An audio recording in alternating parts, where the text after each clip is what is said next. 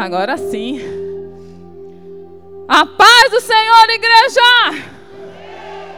Amém? Tá tudo bem, irmãos?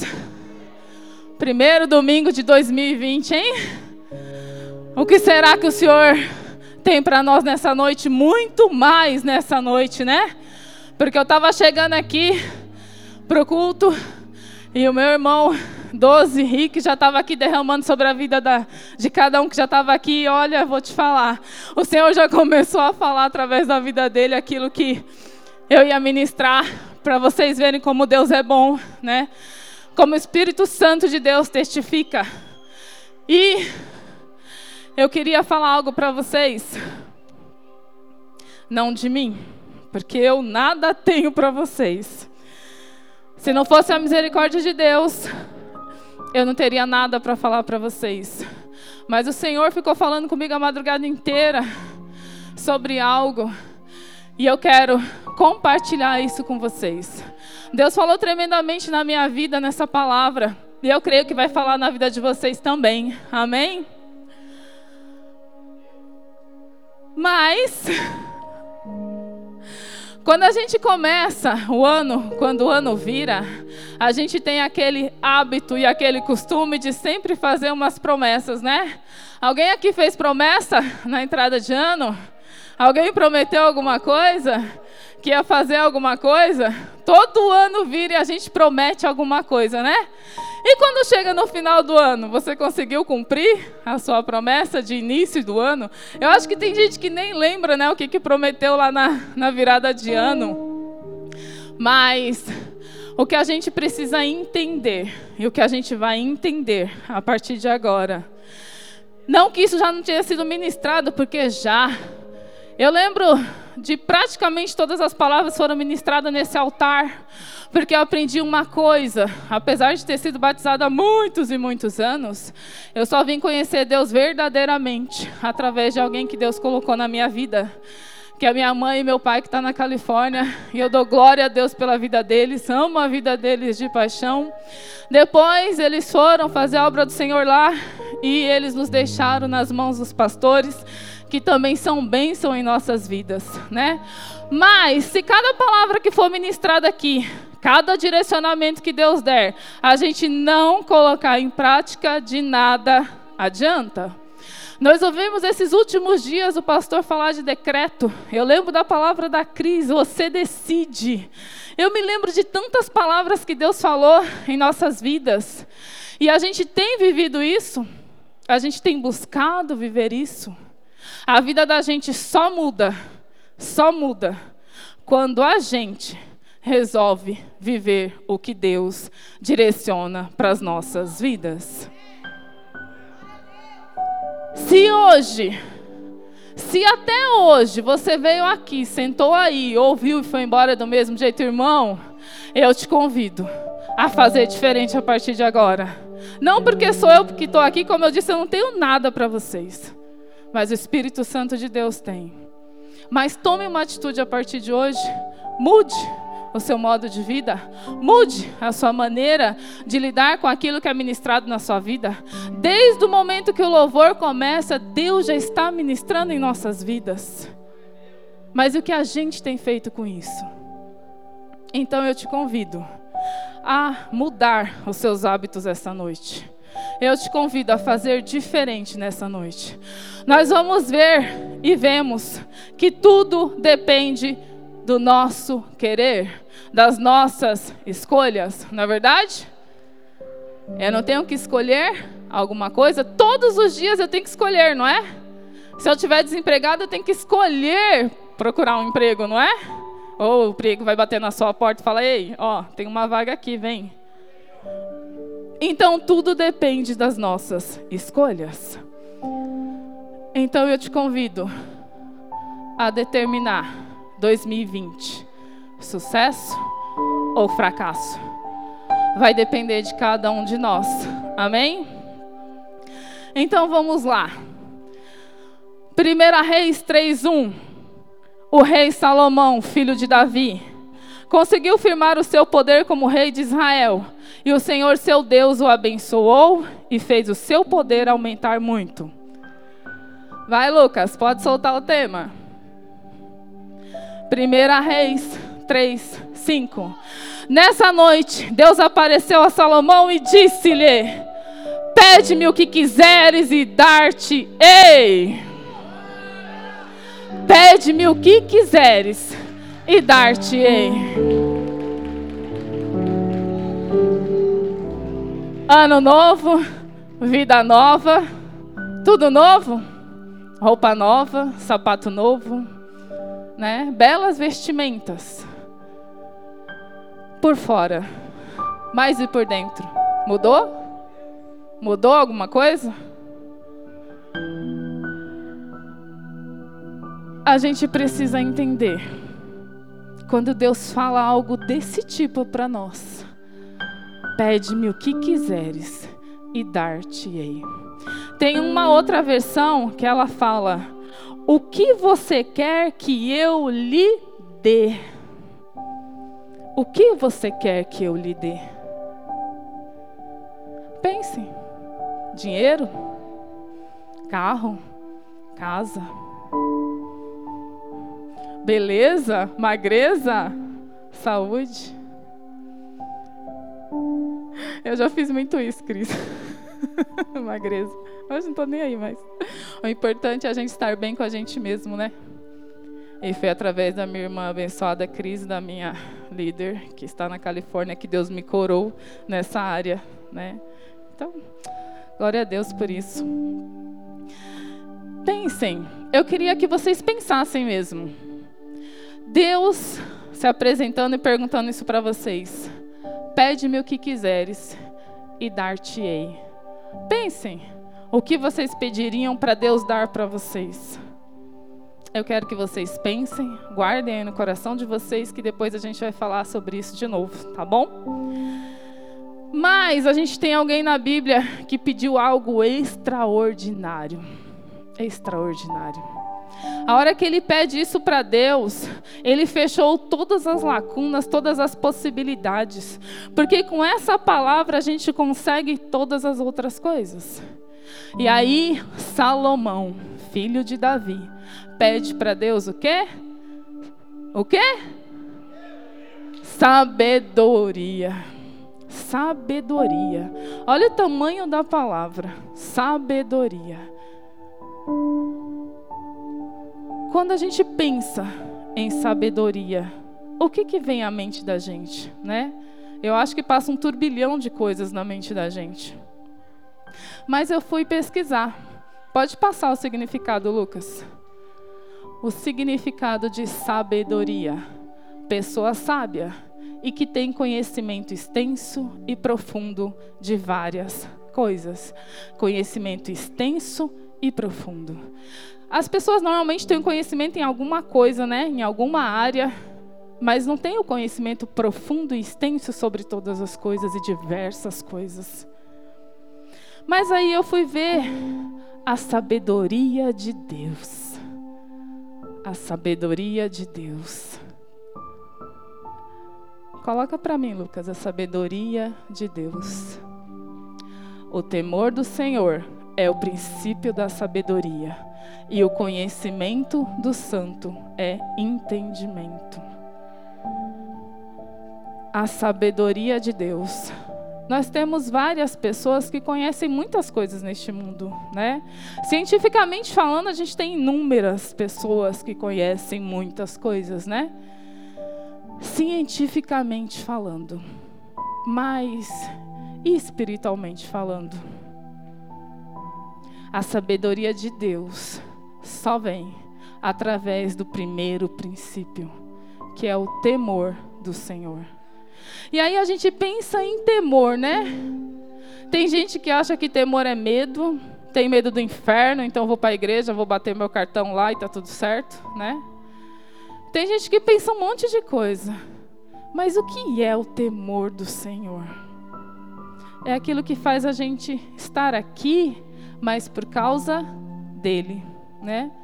Por quem ele é, porque pelo que ele fez por nós. E aí eu fiquei pensando em temor. E eu fui buscar na Bíblia o que significa temor. Pode colocar, Lucas. Temor é submissão, obediência, respeito, reverência.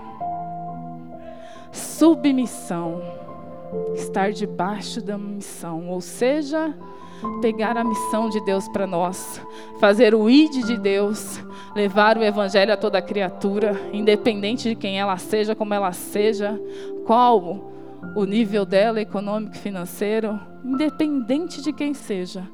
Mas aquela pessoa que Deus colocou no seu caminho, que você leve o id, que você tenha a missão de Deus cravado dentro de você, por amor a Ele, só por amor a Ele obediência.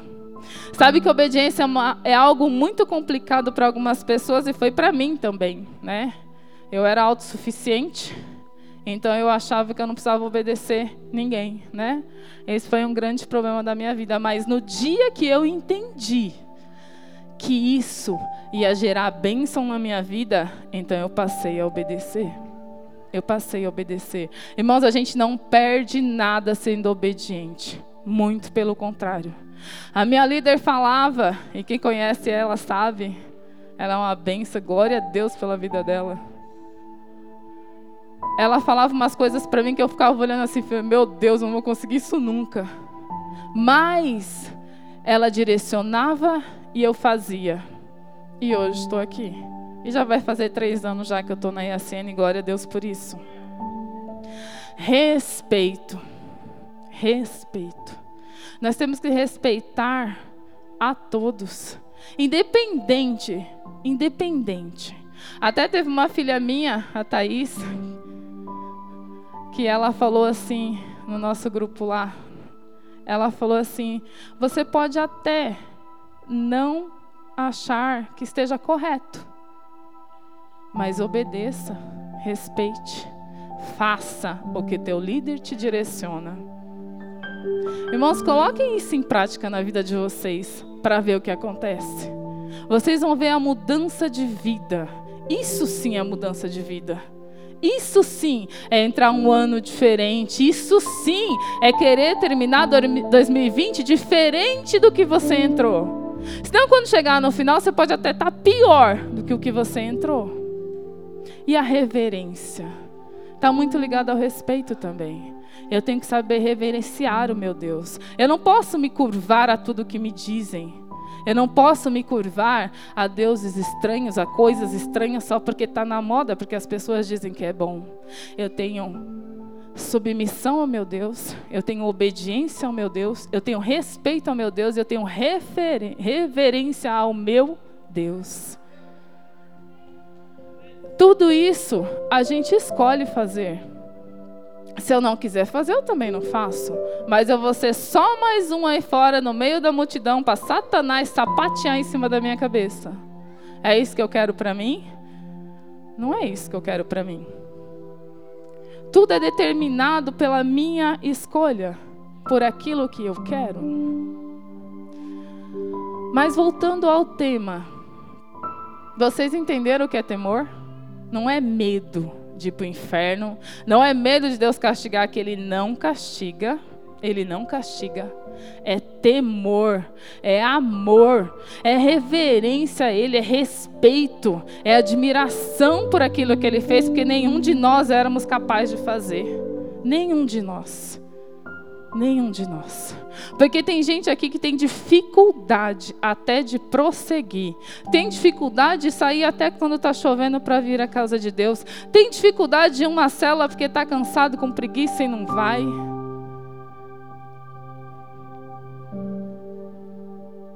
Então tudo depende da minha escolha, das nossas escolhas. E aí, pensando naquilo que eu pedi para Deus me dar, eu já vi muitas coisas também, irmãos. Eu fui batizada em 1994. 1994. Já passei por todas as igrejas que vocês imaginam, mas foi aqui que eu conheci Deus de verdade. E eu convido vocês a conhecer Deus de verdade. Quem ainda não teve encontro com o Senhor, tenha um encontro com Ele. Viva tudo que Ele ministra para vocês, porque eu vivo. Eu faço de tudo para quando a palavra está sendo ministrada, quando o louvor está sendo ministrado, para eu colocar dentro do meu coração e sair daqui já vivendo cada coisa que Deus mandou. Porque eu sei que Ele tem o um melhor para cada um de nós. Essa é a promessa dele para as nossas vidas. Uma vida e uma vida em abundância. Mas isso não quer dizer que não vai ter problema, que não vai ter dificuldade. Vocês já repararam que tem gente que fica muito tempo numa prova? E vocês já se perguntaram por que, que aquela pessoa fica tanto tempo numa prova? Deus quer intimidade. Deus quer intimidade. É isso que Deus quer da gente: intimidade, relacionamento. Eu só posso saber quem é Deus se eu me relacionar com Ele. Tem gente aqui que eu tenho relacionamento, então eu sei quem são. Mas tem gente que eu não sei, porque eu não tenho relacionamento. Conhecer Deus é ter relacionamento com Ele. Tenha relacionamento com Deus, irmãos. Tenha relacionamento com seu Pai. Com seu Pai. Ele nos amou de uma maneira singular, em uma maneira que só Ele conseguiu e ninguém mais vai conseguir. Ninguém mais. Ainda que a gente se ame, ainda que a gente se relacione, mas o amor de Deus é algo que ninguém vai conseguir ter ou fazer. O amor de Deus é insubstituível, intransferível. É algo que quando a gente experimenta, nunca mais a gente quer largar. Nunca mais. Ainda que a gente tenha problema, nunca mais a gente quer largar. Porque é tão bom, tão bom, tão bom, tão bom, que nunca mais a gente quer sair de perto. Isso é amar a Deus. Amar a Deus. Mas vamos lá. E aí tem gente então que pede dinheiro, né? O Senhor fala, pede, né? Que eu te dou. Tem gente que pede dinheiro, né? Tem gente que pede uma porta de emprego. Já vi gente pedir porta de emprego e depois sair da presença de Deus e falar que não tem mais tempo, que o trabalho está consumindo a pessoa, que não sei o quê. E aí vem uma série de desculpas. Não é desculpa, mas é desculpa mesmo. Eu já fiz isso também. Teve uma época, outrora, que a gente ia para a igreja de a pé e eu pedi, pedi, pedi para Deus um carro e Deus foi lá abençoou o carro porque eu queria o carro para ir para a igreja. E era longe, irmãos, era lá na 15 que eu ia na época. A igreja ainda existe até hoje lá. E eu ia, e eu moro aqui, perto do Alfa Campus. E eu pedi, e o Senhor me deu. Sabe o que eu fiz? Os dois primeiros domingos você vai para a igreja, os próximos você tem um monte de coisa para fazer, né? Um monte de coisa para fazer. E aí você desaparece. E aí, como Deus ama tanto a gente, ama tanto a gente, ama tanto a gente, Ele te dá mais uma oportunidade de se consertar, não é? Mais uma oportunidade de se consertar. Então, pede, pede. Mas quando você pedir, honre ao Senhor. Honre ao Senhor. Honre ao Senhor. Porque quando Ele abrir aquela porta de emprego para você, do jeito que você quer, com o salário que você quer, não esqueça que foi Ele que abriu a porta. Não esqueça que foi Ele que abençoou a sua vida. Não esqueça que é por Ele que você estará lá. E com certeza você tem um propósito neste lugar. Porque Deus não nos coloca num lugar à toa todos os lugares que Deus nos leva, seja numa viagem, eu e meu marido costuma dizer que a gente não viaja, a gente realmente vai ministrar, vai pregar, porque onde a gente vai é glória a Deus por isso. Mas, se Deus nos leva para algum lugar, Ele leva por um propósito. Ele não abre uma porta de emprego para você só para você trabalhar. Não é só para isso. Ele não te dá um carro só para você passear. Não é só para isso. Tudo que Deus faz na nossa vida, aonde Ele nos leva, até para dentro do hospital. Uma vez eu fiquei internada 10 dias. Pode não parecer, mas eu fiquei tão louca com esse negócio de alimentação que eu fiquei com anorexia. E aí eu fiquei internada 10 dias. Eu só saí daquele hospital no dia que eu entreguei para cada pessoa aquilo que Deus queria que eu falasse. Então Deus, ele não faz nada por acaso. Não existe coincidência com Deus. Existe cristocidência com Deus. Tudo que a gente faz tem um propósito. Tudo que a gente faz. Para onde Deus te levar tem um propósito. Quem Deus colocar perto de você tem um propósito. O líder que Deus colocou na sua vida é o líder que você merece ter. Não adianta você trocar. O líder que Deus colocou na sua vida é o líder que você merece ter. Por que eu falo merece? Porque é ele que Deus sabe que vai te ajudar, que vai te direcionar. Mas ele não vai escolher por você. Porque se ele pudesse escolher, você pode ter certeza que ele escolheria. Mas a gente só entende isso quando a gente está aqui, ó, no lugar de líder. No lugar de líder. Aí você entende. Aí você entende. O porquê que Deus nos coloca em determinados lugares. E dê valor, viu, ao seu líder. Dê valor a ele. Porque vocês não sabem como o líder chora e sofre por cada vida. As noites de sono, sem comer, sem dormir, orando, clamando a Deus pela vida de vocês.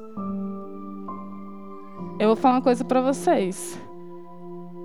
Apesar de tudo isso, eu não troco a minha vida de líder, não. Eu amo cada filho meu, mesmo os que dão trabalho, porque cada um é de um jeito, né? Não é à toa que Jesus tinha 12 discípulos, um diferente do outro, e eu amo cada um deles. E glória a Deus, tiver que passar fome, sede, amém? Então, voltando. Aí a gente pede as coisas para Deus, né? E Deus vai lá e faz, maravilha, né? Só que qual é a intenção do meu pedido? Qual é a intenção do meu pedido? Às vezes a gente pede porque quer parecer, a, pa, passar perto de alguém e alguém vê que eu estou de carro novo, ou alguém vê que eu estou com uma roupa nova, alguém vê que eu estou com aquele tênis da hora, né? Qual é a intenção do meu pedido? Quando eu peço um emprego para Deus, qual é a intenção do meu pedido? Sabe, quando eu comecei a trabalhar onde eu estou hoje, já tem 16 anos já, eu estava numa igreja, eu pedia sempre para Deus me abençoar, para que eu pudesse abençoar mais pessoas, mais a igreja, mais vidas, e assim Deus foi me abençoando. E eu vivo assim até hoje. Até hoje o meu coração é assim. E glória a Deus por isso, porque eu amo, amo, amo as vidas. Foi a melhor coisa que Deus pode ter me dado na vida. Não tem nada que substitua isso. E eu já disse aqui outras vezes. A gente pode buscar em tudo contra coisas, seja em viagens, seja em passeios, roupas, sapatos, casa, carro, saltar de paraquedas, como eu também já fui, só para ver, né, se melhorava alguma coisa na minha vida, mas nada disso substitui estar aqui. Nada disso substitui ter filhos. Nada disso substitui ajudar outras pessoas. Nada. Nada, nada, nada. Então, quando a gente pedir, temos que saber qual a intenção do nosso coração na hora de pedir para Deus. Ele está pronto a nos dar, mas qual é a minha intenção nesse pedido para Deus? Eu escutei uma vez uma ministração da Helena Tanuri, que eu gosto muito, e ela falou assim: que ela pediu um marido né? E ela trabalhava muito, então ela saiu do trabalho para cuidar do marido e dos filhos. Ela tem quatro filhos. E aí ela começou a cuidar da casa, passar roupa e tal, não sei o que. E um dia ela falou: tô cansada, não quero mais passar roupa, não quero mais lavar roupa, não quero mais fazer nada disso. E ela disse que quando estava lá com esse pensamento, o Senhor fez ela se lembrar daquele pedido que ela fez lá atrás. Eu quero um marido, eu quero cuidar dele, eu quero ter filhos, eu quero cuidar deles. Então a gente pede, Deus dá, e aí a gente faz o que com que ele dá? Reclama? Acha ruim? Acha que Deus fez errado quando você pediu? Então a gente precisa saber que quem precisa de Deus somos nós. Quem precisa de Deus somos nós. Quem precisa de Deus somos nós. Eu estou aqui em todos os domingos para comer essa palavra que vem, porque eu preciso. Eu preciso. Deus, ele não precisa das migalhas nossas que a gente dá para ele. Nós precisamos dele. E quando a gente entender que a gente que precisa dele, a gente muda. A gente muda. Eu passei um deserto muito grande na minha vida por ser teimosa. Por ser teimosa. Até o dia que os meus olhos se abriram. Então, quando o louvor ministra aqui para você, pedir para Deus abrir os seus olhos espirituais, peça. Abra os seus olhos espirituais. Veja as maravilhas que Deus tem para nós. E aí a gente fica se dispersando com umas coisas que o povo lá fora está falando que é bom. É tão bom que você só vê tragédia, né? É tão bom que só tem tragédia, né? Você não vê mais famílias, você vê tudo desestruturado, tudo acabado, tudo sendo destruído. Não existe mais amor, não existe paciência, não existe mansidão. Então é bom lá fora? Eu já andei lá fora. E confesso para vocês, não troco isso aqui por nada que tem lá fora. Nada. Nada, nada, nada. Permaneçam onde vocês estão. Mas por amor a Deus, por amor a quem Ele é, por amor a quem Ele é, porque é a gente que precisa dele, não é Ele que precisa da gente. Somos nós que precisamos de Deus. E quando a gente entende isso, a gente muda a nossa postura. Pode passar o próximo, Lucas.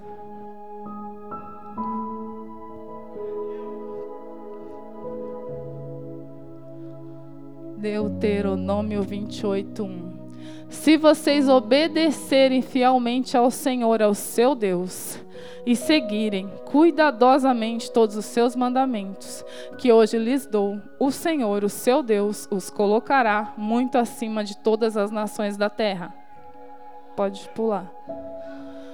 Todas essas bênçãos virão sobre vocês e os acompanharão, se vocês obedecerem ao Senhor, seu Deus.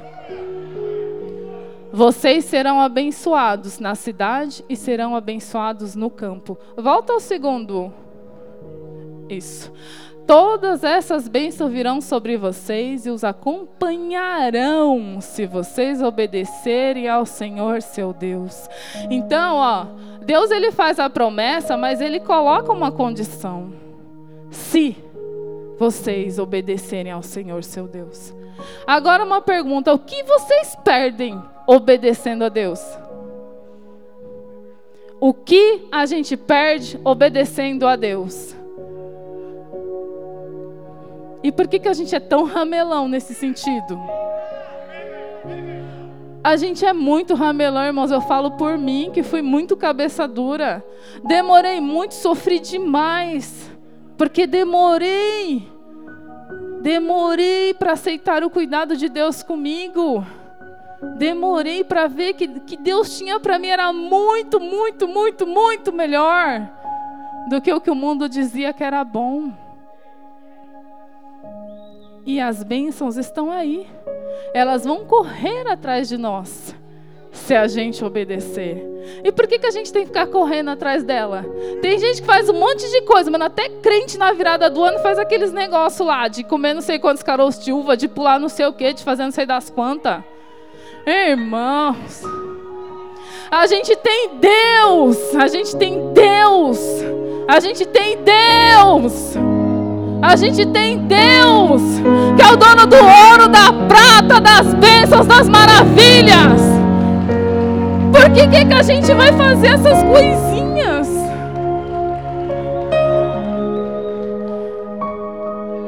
Na verdade, a gente é muito tonto, essa é a verdade. Pensa se uma roupa branca vai me fazer ter paz. Pensa se uma roupa amarela vai me trazer dinheiro, não preciso nem trabalhar mais, não é verdade? Então por que, que a gente se ilude com essas coisas? Com essas coisas que são coisas. Coisas.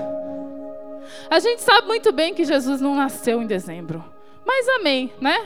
A festividade é nessa época, glória a Deus, vamos festivar, vamos comemorar o nascimento de Jesus.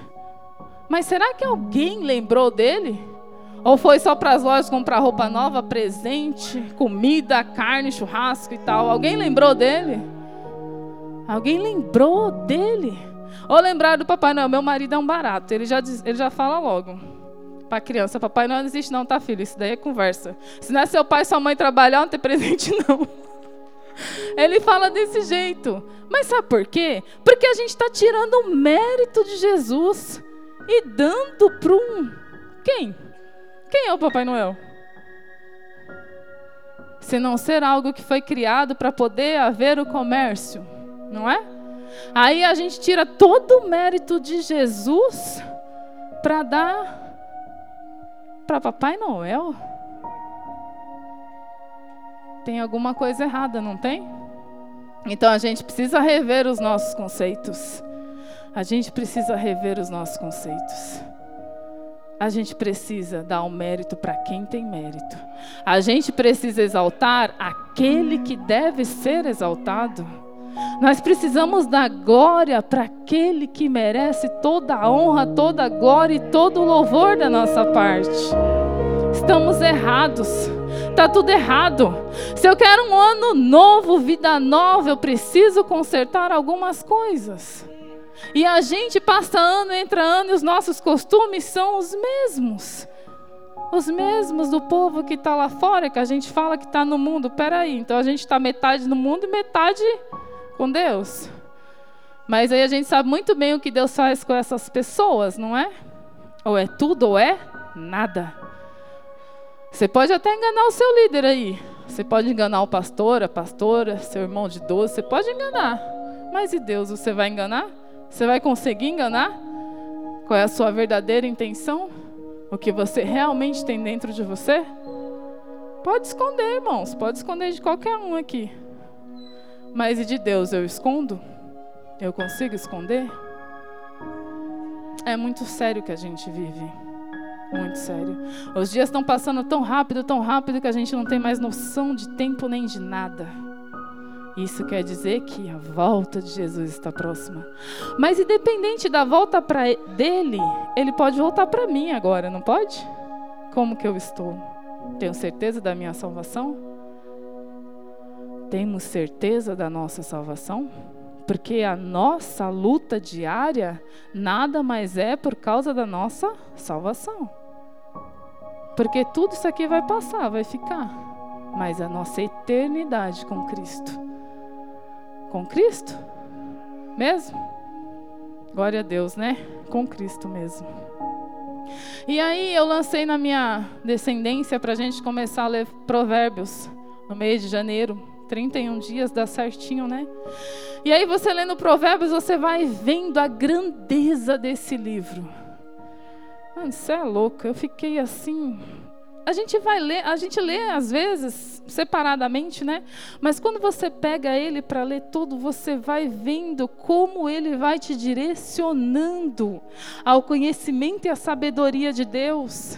E aí você começa a ficar assim, tipo, maravilhado que do seu acordar ao seu deitar, se você fizer de acordo com o que o Senhor nos ensina, a nossa vida passa a ser bem mais fácil neste mundo. Porque sem sabedoria de Deus, sem Deus para viver neste mundo, não tá fácil. Não tá fácil. Com Deus já não tá fácil. Imagina sem ele, sem a sabedoria dele. Se a gente sabe que Deus sabe de tudo, então ele sabe do meu próximo minuto. Ele sabe que atitude correta eu devo tomar para minha vida fluir, não é? Ainda assim, eu teimo em não fazer. Eu prefiro ficar na rede social da vida. Eu prefiro ficar lá, perdendo meu tempo no videogame. Eu prefiro ficar lá de papinho do que parar um minuto do dia e tirar para ter esse tempo com Deus esse tempo com Deus. Irmãos, eu vou falar uma coisa para vocês. A gente que ministra acaba sendo muito repetitivo. Você sabe por quê? Sabe o que eu vejo Deus fazendo? Ele dando mais uma oportunidade de você consertar o que está errado. Porque quantas vezes eu já ouvi isso ser ministrado aqui? Quantas vezes?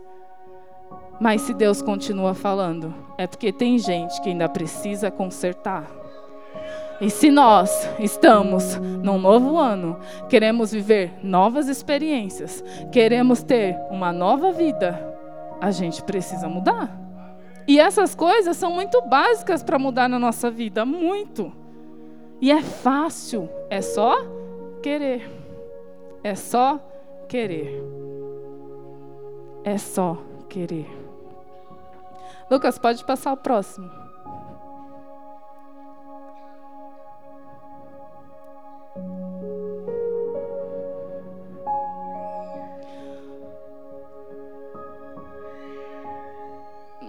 Não é esse não, Lucas. Eu acho que eu te passei errado.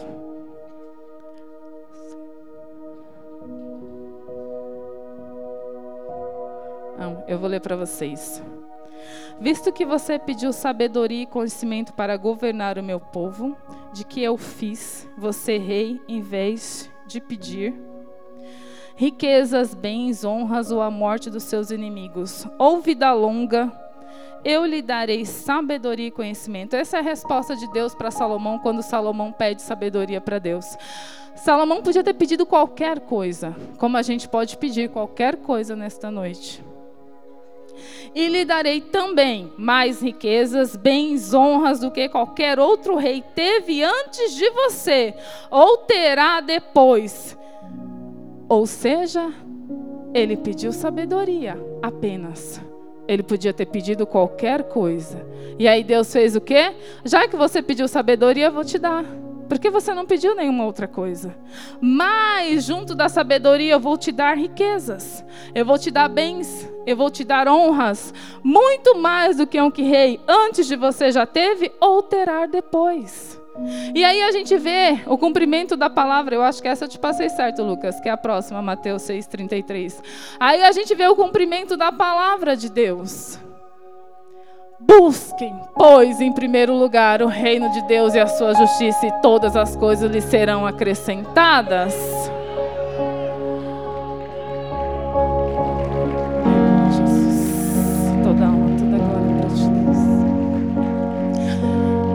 Irmãos, desde que eu estou aqui, toda vez que virava o ano, o pastor pedia para a gente pedir algo. E eu sempre coloquei a mesma coisa, Mateus 6,33. Eu quero reino, eu quero Deus, eu quero reino, eu quero Deus, não me interessa mais nada. Porque quando você começa a ter experiências com Deus, a única coisa que realmente te interessa é Deus. Mais nada. Você quer mais, você quer mais, você quer mais, você quer mais dele. Porque as outras coisas, ele acrescenta. E é verdade, ele acrescenta. Porque eu vejo ele cuidando de mim, do meu marido, da minha descendência, dos meus filhos. Eu vejo Deus cuidando de cada detalhe. E cada um deles tem uma história diferente de superação, do cuidado de Deus, do amor de Deus. Mas por quê? Porque, apesar de todas as dificuldades, coloca o reino em primeiro lugar. Coloca o reino em primeiro lugar. E as demais coisas Deus acrescenta. Por que, que a gente tem que ficar se preocupando com isso? Não que a gente não tenha, a gente precisa trabalhar, precisa de dinheiro para pagar as contas e tal. Mas se Deus não abrir a porta, você pode plantar bananeira, que não vai adiantar. Ou ele até abre, aí a pessoa deixa ele para lá. Ou às vezes ele não faz e a pessoa vai embora do mesmo jeito, não é verdade? Tudo que a gente vive com Deus são experiências. Tudo, tudo, tudo que a gente passa são experiências. Como eu disse, os meus filhos têm testemunhos lindos, lindos, lindos, lindos, lindos para contar. Um dia Deus vai dar a oportunidade, eles vão contar. Mas é o que? Perseverança. Saber quem é Deus na vida deles. Não que não passe por luta, que passa. Mas estão lá, ó, perseverando perseverando, buscando cada vez mais, querendo cada vez mais de Deus, cada vez mais de Deus. E aí a superação acontece. Quando a gente realmente obedece os preceitos de Deus, os princípios de Deus, aí sim as coisas acontecem em nossas vidas. O problema da gente demorar para entender é o sofrimento que isso nos causa. Como eu disse, não é Deus que castiga. A gente escolhe. E no momento que a gente escolhe, você tem o direito de escolher, certo? Eu quero ir para cá ou para cá, eu quero fazer isso ou aquilo. Mas a consequência da sua escolha você vai ter que viver. E a hora que a consequência da escolha vem, a gente não quer viver. Aí a gente começa a reclamar, falar para que Deus castiga, que Deus é ruim, que Deus isso, que Deus aquilo. Só que não foi Deus que escolheu, foi você. Foi você, porque eu já fiz isso. E na hora de colher, eu não queria colher. Eu queria colher outra coisa. Mas se eu plantei aquilo, eu ia ter que colher aquilo. Então, cuidado com as suas escolhas. Nessa noite, Deus está dando direcionamento para a gente, para pedirmos algo para Ele, que vai definir a nossa colheita. A nossa colheita. Se a gente fosse esperto e pegava isso rapidinho para nós, rapidinho, parava de ramelar, parava de se esconder, parava de negar Jesus por onde anda, viu, irmão? Pensa que Jesus não vê, é? Tenha identidade. Nós já ouvimos tanto aqui falar de identidade. Tenha identidade. O meu trabalho não é fácil, mas todo mundo sabe minha identidade lá. Podem não gostar e não aceitar, mas eles sabem a minha identidade lá. Eles sabem. Mas um dia eu também me escondi. Eu também me escondi. Vergonha, né? De mostrar para a sociedade que eu sou crente, né? Hoje não. Na minha família, nos meus amigos, no meu trabalho, por onde quer que eu passe, todo mundo vai saber qual é a minha identidade. Porque da mesma maneira que um dia o Senhor passou o que passou por mim e não teve vergonha da pecadora que eu era, eu não posso ter vergonha do meu Deus. Não tenha vergonha do Senhor. Não tenha, não se esconda, não se esconda. Pode passar o próximo, Lucas.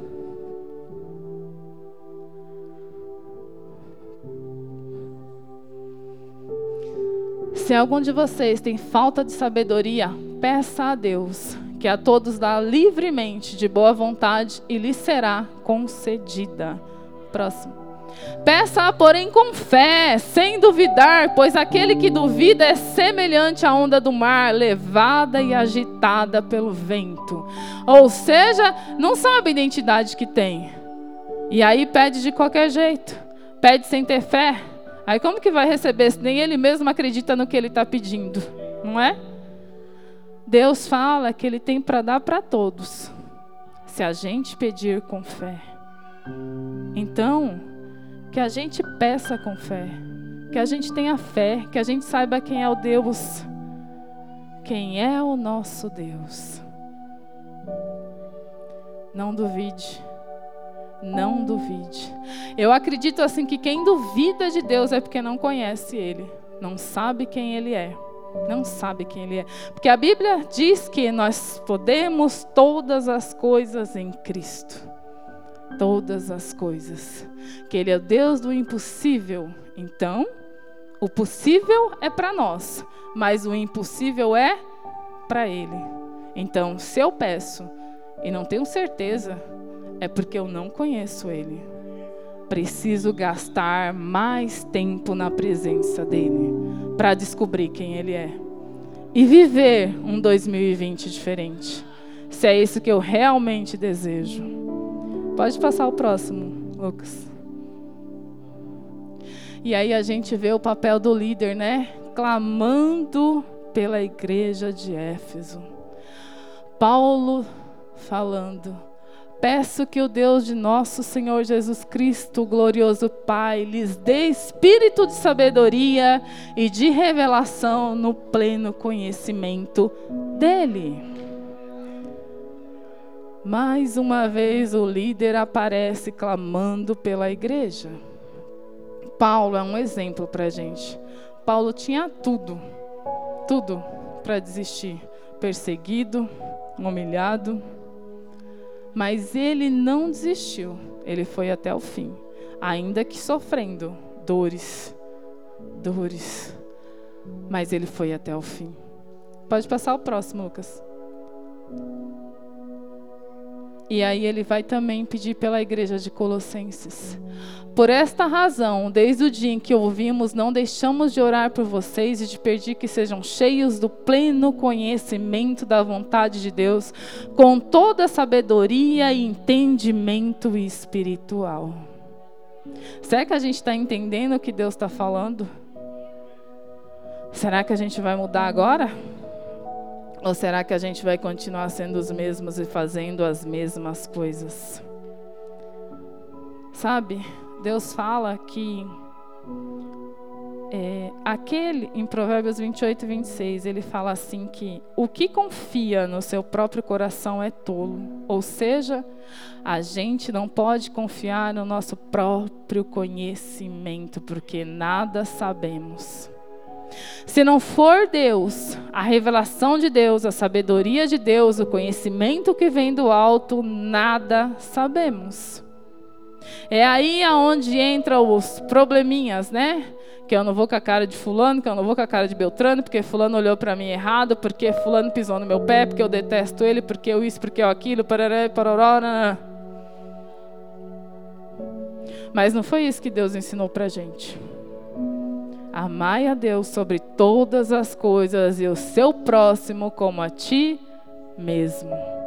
Eu posso não ter relacionamento com você, mas nem por isso eu te odeio ou não quero bem para você, ao contrário. A falta de relacionamento não quer dizer que eu não ame o meu irmão.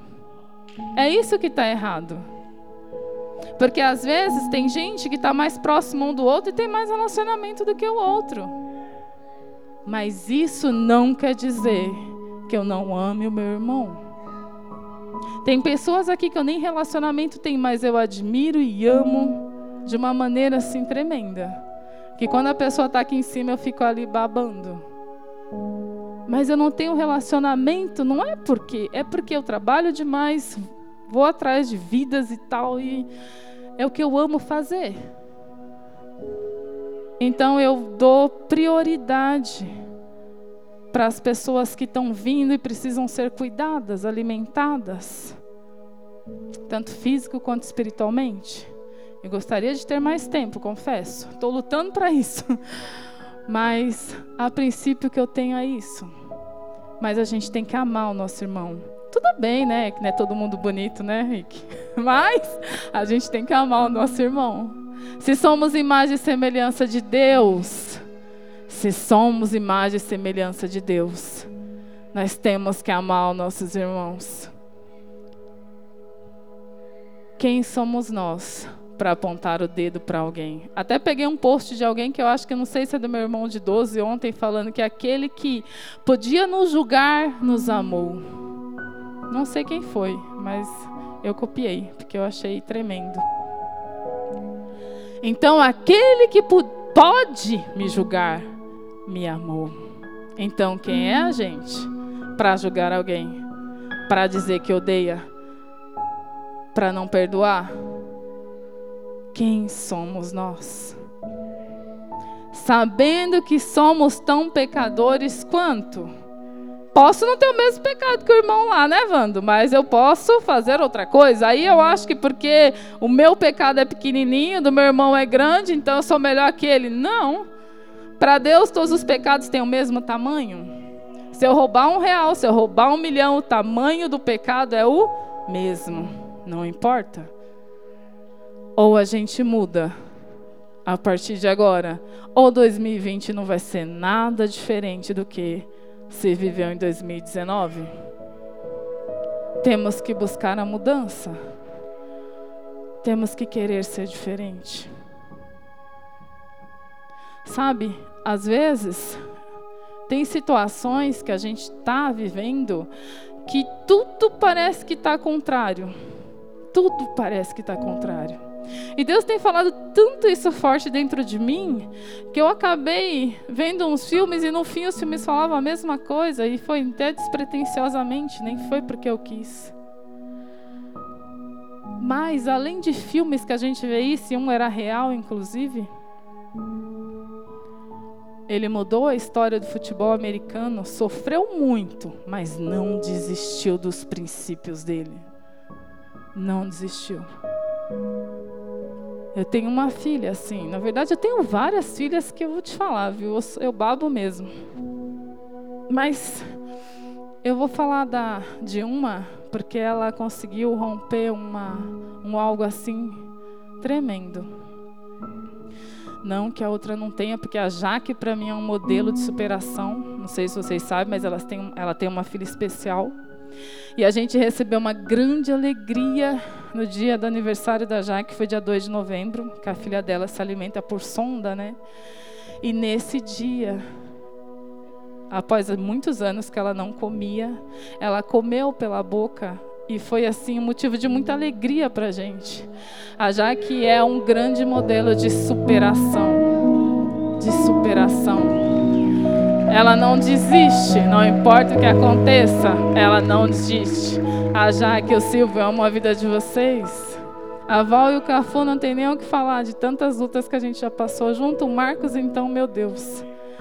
Mas a gente tem a Thaís que foi um presente de Deus também. Na verdade, todos eles foram um presente de Deus para nossas vidas. Mas a Thaís, ela é, ela tem tudo na vida dela para não estar na presença de Deus. Tudo, tudo. Desde pequenininha, ela já sofria na família dela. O pai dela alcoólatra, a mãe dela trabalhava e não ficava em casa, o irmão dela alcoólatra. Uma vida muito difícil. Até que a Thaís, novinha, conheceu Jesus. 13 anos de idade. 11, né, Thaís? 11. Conheceu Jesus e ela começou a caminhar com Deus. E passou muitas dificuldades, muitas, muitas mesmo. Porque ela ficava só, né, na casa dela, passou muita dificuldade. E ela tinha tudo para dar errado. Mas ela tinha uma determinação dentro dela. Não importava o que acontecesse, Deus ela não largaria. E aí o tempo foi passando, as coisas foram acontecendo, sempre com muita dificuldade, até que ela foi morar sozinha. Imagina, sozinha. Novinha, foi morar sozinha. Eu conheci a Thaís quando eu dava aula, lá em Barueri. E ela cuidava mais de mim do que eu dela na época. Ela tinha 17, 17, tá? 16 ou 17, alguma coisa assim. E ela continuou perseverando e ela foi morar sozinha ganhava muito pouco no emprego dela, mal dava para pagar o aluguel, mas ela nunca desistiu de Jesus. E ela tinha algo dentro dela. Por isso que eu falo que a intenção do coração é que conta. Ela tinha um desejo dentro dela. Ela queria muito fazer a faculdade de direito. E nessas dificuldades dela toda, ela conseguiu. Começou a faculdade, muita dificuldade, muita dificuldade. Eu olho assim e falo que eu acho que eu não conseguiria fazer algumas coisas que ela fez. Ela estagiava e saía cedo do estágio, ia para a faculdade cedo, ficava lá horas para economizar dinheiro de passagem. Depois o estágio acabou, não tinha mais emprego, e aí Deus colocou alguém na vida dela, o Tiago, que é uma benção também na vida dela, que Deus tem abençoado. E aí a Thaís conseguiu finalizar a faculdade com muita dificuldade, muita dificuldade mesmo. Mas é como ela mesma disse, se ela for fazer conta, as contas nunca vão bater aos nossos olhos, como que consegue fazer todas as coisas, né? Pagar aluguel, pagar a faculdade, tudo mais. E aí terminou a faculdade, aí vem a preocupação do OAB, né? Quem sabe tem uma ideia da dificuldade que é. Só que aí a Thaís foi lá. No momento que ela, tipo, ai meu Deus, será que eu vou conseguir? Porque, né, já são tantas dificuldades e tal. E aí ela conseguiu passar. Tudo para honra e glória do nome do Senhor Jesus. E hoje nós temos a doutora Thaís.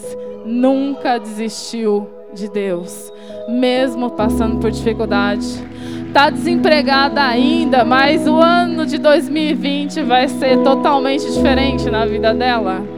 Totalmente diferente.